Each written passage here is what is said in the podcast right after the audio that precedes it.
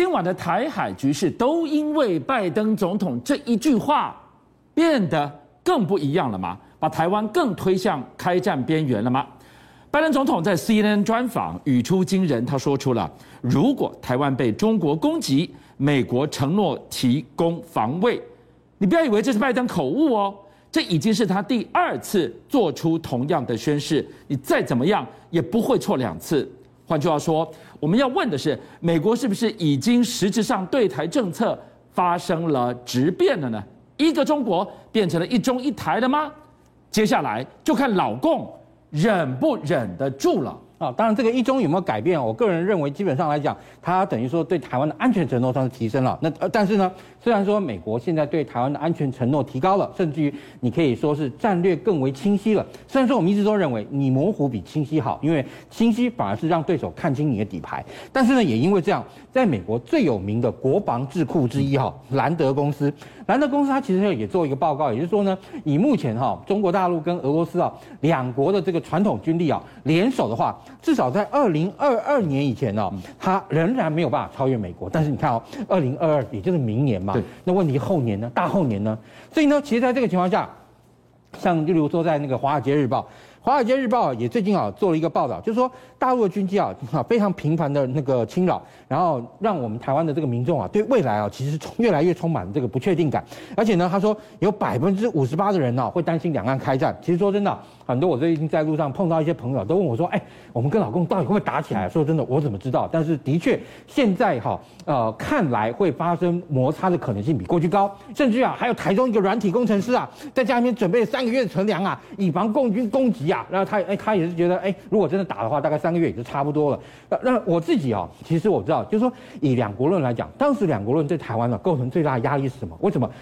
两国论，一九九九年八月啊，那李前总统在接受德国之音的时候访问的时候讲过，大他他那时候讲提出的就是台湾跟大陆之间关系是特殊的国与国之间关系，这一句话当时让大陆非常的火大。其实当时。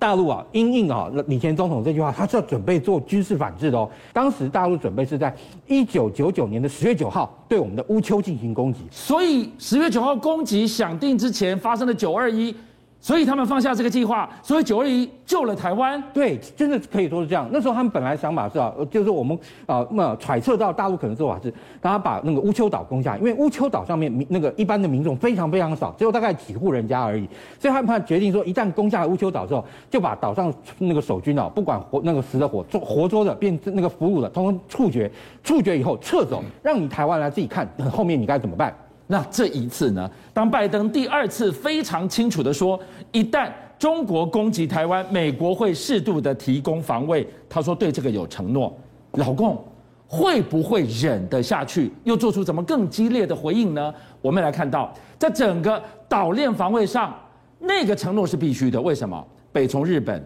南到台湾。都有不可取代的岛链防卫的地位，美国就靠我们两边呐、啊。对，其实啊，而且你可以看到这个岛岛屿防卫这样一个概念之中，当然啊，美国哈、啊，它本身来讲，它是海军非常强调这个一个岛链的概念，第一岛链，第二岛链。那第一岛链的中啊，以日本来说，它其实非常担心它的这个海上生命线啊，在这个区域，如果万一大陆未来夺下台湾以后，哈、啊，变成说大陆要切断日本的海上生命线啊，变得轻而易举。所以某种程度来说。这个目前第一岛链上这样一个协防这个态势啊，日本跟台湾基本上来说已经是被绑到一块了。现在有看到兵凶战危的讯号吗？今天我们从一段画面带你看到，共军在朱日和的这个演训场居然展开了实弹炸射，他炸给谁看呢、当然了，这个解放军，因为我们知道这个央视有一个这个那个啊，就是军事频道，所以他会固定的啊这个来播出共军的这个动态。他们这次啊，其实演示的是什么呢？就他们在朱日和的一个空地好协同作战。他们动员两种直升机，一个呢是五直十，另外一个是五直十九，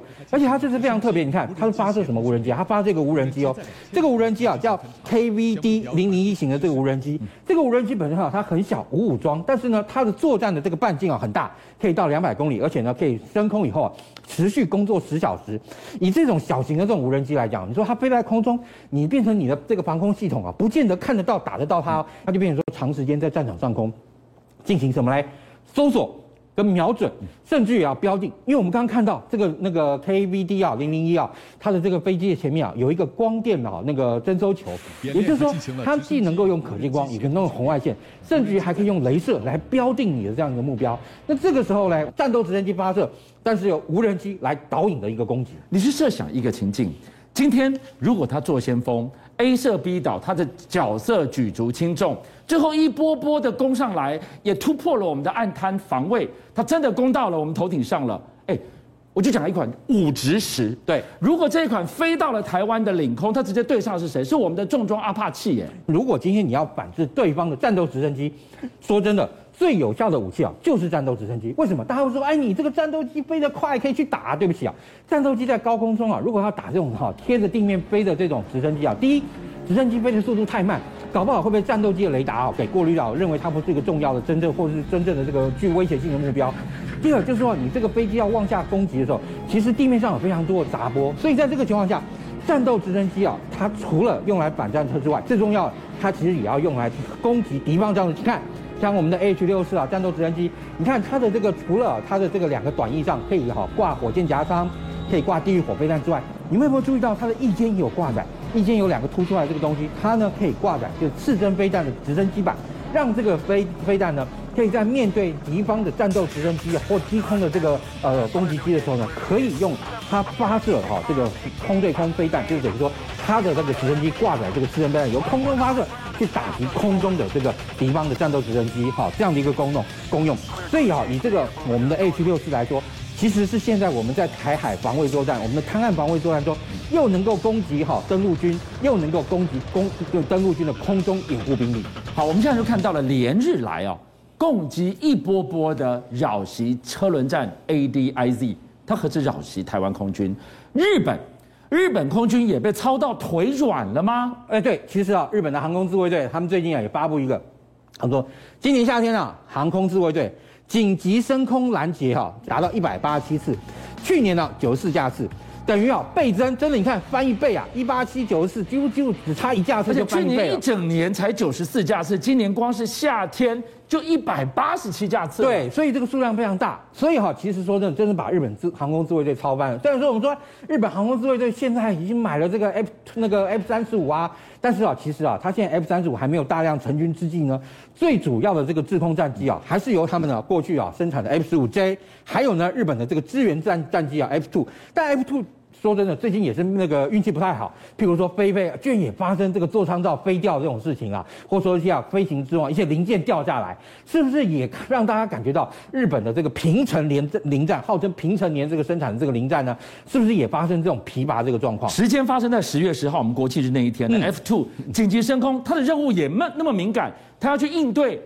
侵入领空的他国战机，极可能就是共机。飞到变敞篷机了，哎，对，其实是只有进到防空识别区啦，啊、嗯，但是你知道一起飞之后，这个整个舱座舱罩飞脱掉，说真的也是让够让这个飞行员吓坏，而且其实啊，以这个日本的 F two 战机来讲，F two 战机其实是啊航空自卫队中非常重要的一个机种，但是你知道吗？这个、啊、日本的这个那个平城零战，它其实啊在哪一次事件东三一东日本大地震受到很大一个损伤，为什么呢？其实原本啊就因为啊价格非常昂贵，所以啊整个 F two 啊基本上是减产，但即便是减产。你知道吗？当时啊，东日本大地震啊爆发的时候，它那个海啸不是我们有看到，就冲到那个呃日本的那个呃那个仙台机场。还有你现在看到的画面就是海啸肆虐过，你看哇，好狼狈的 F two 啊。对，其实啊还冲到了。另外，我们看到日本的那个冰松基地啊，冰松基地啊，其实啊是日本非常重要的一个训练基地哦。所以你可以看到，哎，它那个 F2 啊，特别是因为它本身是训练基地的关系，所以它这边的 F2 战机啊，特别多，特别多是什么？是双座机，这个是日本的 T4 教练机，因为它是训练基地。那这种啊飞机泡水以后，其实一开始啊，当时有十八架严重受损。那十八架严重受损啊，虽然说，哎，差不多是日本航空自卫队啊百分之二十的这个战力哦，但因为日本航空自卫队一共哎有九十三架 F2 嘛，但是对不起啊。因为我们刚刚讲的滨松基地啊是一个训练基地，所以它的双座机数量比例特别高，等于你双双座机哈在这次的这个十八架损伤中啊，它的损伤啊超过了哈五成的双座机，甚至达到接近六成，百分之五十九。那这些飞机啊，它因为泡过海水，泡过海水很麻烦，因为我们知道。飞机是铝合金做的，对不对？那铝合金，而且里面还有很多非常多的这种电线的这种线束，所以一开始啊，那个发生的时候，日本航空自卫队是评估啊，对不起啊，我们这个十八架被泡了水的飞机啊，大概只有九六架能够修复。可是诶，没有办法，你光是前面这样一听下来。这个是日本最重要的主力战机之一耶，命运再多舛的平城临战，说什么也要能修几架是几架。对啊，但是后来发现，哎，不对哦，因为双座机坏的太多了。双座机，你看我们刚刚讲有百分之五十九啊都泡了海水，所以呢拼了老命啊，最后你知道吗？这十八架里面啊修了十三架，当然还是有五架报废，但是他们尽了最大的力量让双座机啊能够能够重新恢复飞行。那当然，你看以这个 F 2战机来讲，它的重要性我刚刚有讲到，因为它自己能够挂四枚哈反舰，而且甚至于两枚的空对空飞弹，两枚空对空飞弹，它可以用来自卫；四枚飞弹，对不对？它可以挂在这边啊，作为啊对敌方的这个舰艇的攻击。而且挂了这么多的这个重量的这些装备以后啊，它这个飞机还能够飞到四点四个 G 啊，能够有这样的一个机动性。那另外哈，它其实也是啊世界上第一款配备啊主动电子扫描雷达的这一款战机。所以整体来讲，海航空自卫队的 F 2 F 2战机是日本啊，它整个目前啊航空的这个兵力之中配那个板那个重量非常重要的一个战机，它既能够对空，又能够对海，甚至于还能够对陆上。邀请您一起加入五七报新闻会员，跟俊相一起挖真相。